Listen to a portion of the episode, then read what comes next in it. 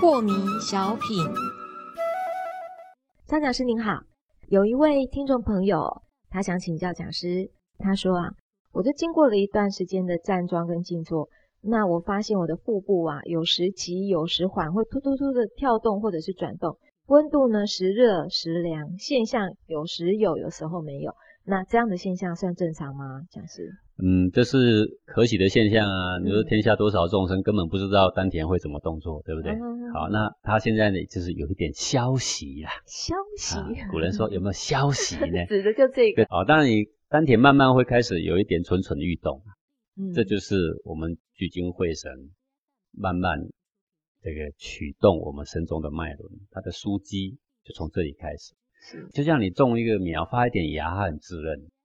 好，是稍不小心，一只狗走过，踩一下，它也会死啊。啊，又没了。当它茁壮成一棵树的时候，那大象来撞不倒它啊。嗯哼，吃几片叶子，那个小虫能够吃倒我整棵树吗？那也不行啊，对不对？所以要越养越茁壮，越坚固。你只要一静，丹田就跟热壶一样，热烘烘的啊。嗯，对，全身呢有一股非常强盛的气流啊，它的强盛的运转。啊，这个是过程中的一些现象了。至于目前啊，这位听众所提到的，就是他的精气神已经慢慢在累积，那么里面的造化也没有大型，但是正在蠢蠢欲动。而在蠢蠢欲动的时候，我们对于自己的护养就更重要。所以人欲静静，天理流行嘛。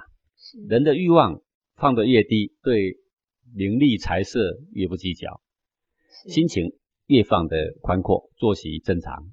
那么天理流行不是讲外面的天理，是你的本性内的天理，你的本性的脉轮这一团的和气，自自然然的它就流行起来，它就产生无比的造化的好处啊，就在你的法身里面呢行奇迹。是好不容易有了那么一点消息哦，更要好好的小心的护持，然后不断的去张扬它。谢谢讲师。